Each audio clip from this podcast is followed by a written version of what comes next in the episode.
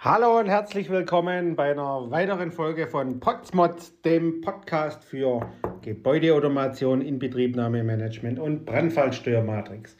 Ja, heute in dieser Folge geht es darum, was gehört denn alles in eine Funktionsbeschreibung. Ich habe letztens mal wieder eine Funktionsbeschreibung zum Prüfen für unseren Kunden auf den Tisch bekommen. Und ja, was soll ich sagen? Bürogebäude mit 10.000 Quadratmeter und es waren etwa acht oder neun Seiten. Da ging es dann ganz grob drum, ja, was macht denn die Automationsstation, welches Raumbediengerät gibt es denn, dann das Thema, ja, Warmwasserversorgung, da gibt es dann halt eine Speicherbeladung, genau. Dann gab es irgendwie noch ein bisschen was so von einer Lüftungsanlage von Vieren, die mal beschrieben ist. Und dann haben sie sich darüber ausgelassen, was noch drin ist. Mit erst kommt die Wärmegewinnung, dann ein Erhitzer, äh, eine Kühlereinheit und so weiter. Und ja, wie soll man sagen, also es stand da nicht wirklich viel drin. Wenn die Planung dazu gut gewesen wäre, hätte man ja sagen können, naja, das wird schon. In der Praxis ist es dann aber so, dass irgendein Regelschema, beziehungsweise gab es nur Anlagenschemata, Regelschemata gab es keine oder Automationsschemata, wie man es ja auch sagt. Und dann hat man von Hand GA-Funktionslisten oder auch bekannt als Datenpunktliste oder als Informationspunktliste, je nachdem, wie man es bezeichnet. Aber die wirkliche Bezeichnung ist GA-Funktionsliste dazugelegt. Und natürlich, wie soll man sagen, das war exakt genauso unterirdisch, ja, einfach nicht vollständig.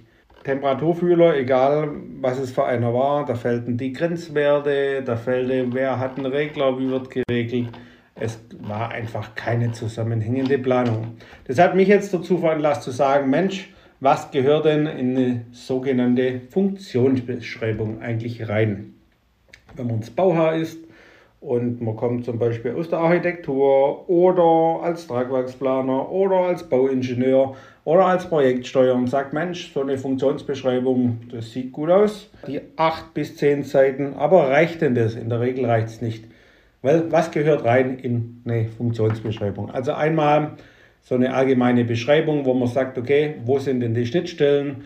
Was habe ich für eine Systemtopologie? Also auch Schnittstellen zu anderen Systemen wie Gefahrenmeldemanagementsystem, also GMS oder Gefahrenmanagementsystem heißt es ja.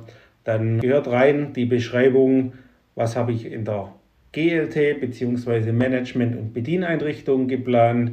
Dann ein paar Sätze über die Automationsstation, wie ist der Aufbau, was ist vorgesehen in der Planung zu Sensoren, Aktoren, wie sieht das ganze Thema aus mit Brandschutzklappen? In Rauchungsklappen gibt es ein Brandschutzklappensystem.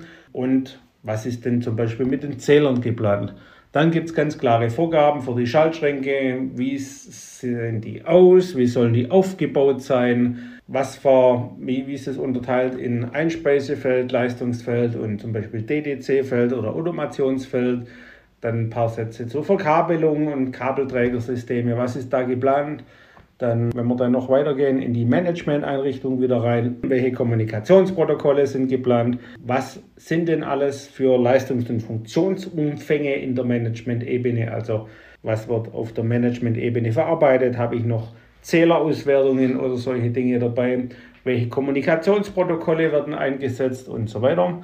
Dann kommen wir noch zum Thema Raumautomation, was für Feldgeräte werden eingesetzt, wie sieht die ganze Verkabelung und die Übertragung der Informationen aus und solche Dinge. Und dann kommen wir zu den eigentlichen Funktionen. Da ist es sinnvoll, dass man im Prinzip so vorgeht, dass man sagt, ich habe allgemeine Funktionen in der Gebäudeautomation, allgemeine Hinweise zu auch Anlagenadressierungssystemen, Kennzeichnung von Datenpunkten, wie soll die Bedienoberfläche, das Alarmmanagement und so weiter ausgebildet sein oder ausgeführt werden. Themen zu Trendbilder, Archivierung, Betriebsarten und so weiter. Dann haben wir als nächsten großen Block die Steuerungsfunktionen, wo es darum geht, okay, was für Steuerungsfunktionen habe ich denn, wie zum Beispiel Anlagenschalter, Antriebe, Pumpen, was ist da alles zu tun, Ventilatoren, wie sollen die gesteuert werden. Dann kommen wir zur Regelung. Was gibt es da alles? Also wie werden die Ventile und Klappen bzw. Volumenstromregler, Register, also sprich Vorhitzer, Nachhitzer, Kühlregister im Standardfall angesteuert? Wie werden die Volumenstromregler angesteuert. Alles das ist dort zu beschreiben. Dann kommen wir als nächstes zu den sogenannten Sicherheitsfunktionen, also zum Beispiel BSK sind Rauchungsklappen, Frostschutz, Temperaturwächter, ähm, Sicherheitstemperaturbegrenzer. Alle diese Dinge oder auch Reparaturschalter, alle diese Dinge müssen da drin beschrieben sein. Alles, was die Sicherheitsfunktionen angeht. Dann kommen wir als nächstes dann zu den Überwachungsfunktionen, also Grenzwertmeldungen, Alarm- und Störmeldungen, Wartungsmeldungen und so weiter. Und auch wie werden die Dinge, die überwacht werden, wohin werden die gemeldet? Also sprich, wird für diesen einen Datenpunkt beispielsweise bei einer Grenzwertverletzung, wer wird da informiert? Oder bei einem Filter wird es angezeigt auf der GLT, mit welcher Priorität, das ist alles bei der Überwachung zu definieren. Und dann logischerweise, wie ist das Ganze vom Anlagenadressierungssystem aufgebaut und dann kommen wir, wenn wir diese ganzen Grundfunktionen definiert haben, dann zu der Funktionsbeschreibung konkret fürs Projekt, wo es im Prinzip darum geht, ich habe die Anlage, die heißt KL01, also Klimaanlage 01 oder manchmal heißen sie auch RLT01 oder eine H01 für die Heizungsanlage 01, also sprich Wärmeübergabe, H05 beispielsweise für eine Vorregelung. Und da muss dann konkret beschrieben werden, welche Funktionen, die hier im allgemeinen Teil sind dort zu verwenden für die ganz konkrete Anlage, was macht die Anlage, welchen Bereich versorgt sie? Und dann Themen wie Zeitprogramme für die Anlage, Sollwerte, Parameter, Einstellwerte und alle Details müssen da nochmal beschrieben werden. Und der allgemeine Teil, den ich zuvor erwähnt habe, das war ja im Prinzip nur das Thema, dass man das nicht pro Anlage auflisten muss, sondern dass ich darauf hin und wieder verweisen kann. Also wie ihr oder wie Sie sehen, ist so eine Funktionsbeschreibung ein mächtiges Werk.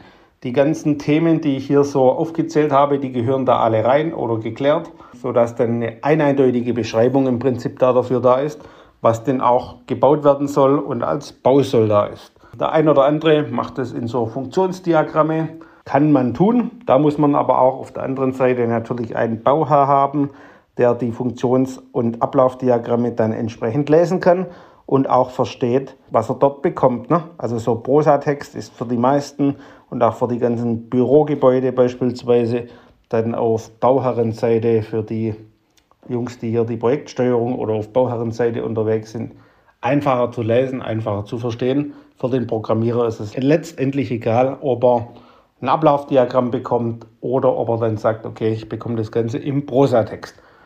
Wie auch immer, das ist ein mächtiges Werk, das gehört geklärt und solche Themen wie Sollwerte und man kann noch ein Zeitprogramm irgendwie einstellen bei der Abnahme. Ja, schalten wir mal von 8 bis 20 Uhr ein. Das auf der Baustelle kann man noch tun bei einfachen Anlagen. In der Regel ist es besser, wenn ich es davor kläre. Ja, das war mal wieder so die Tipps und Tricks oder auch das Thema was gehört alles in eine Funktionsbeschreibung? Wenn es Ihnen oder euch gefallen hat, dann lasst mir gerne eine Rezension da oder einen Kommentar. Ansonsten bis zum nächsten Mal, wenn es wieder heißt Potsmods, dem Podcast für Gebäudeautomation, Inbetriebnahmemanagement und Brandfallsteuermatrix.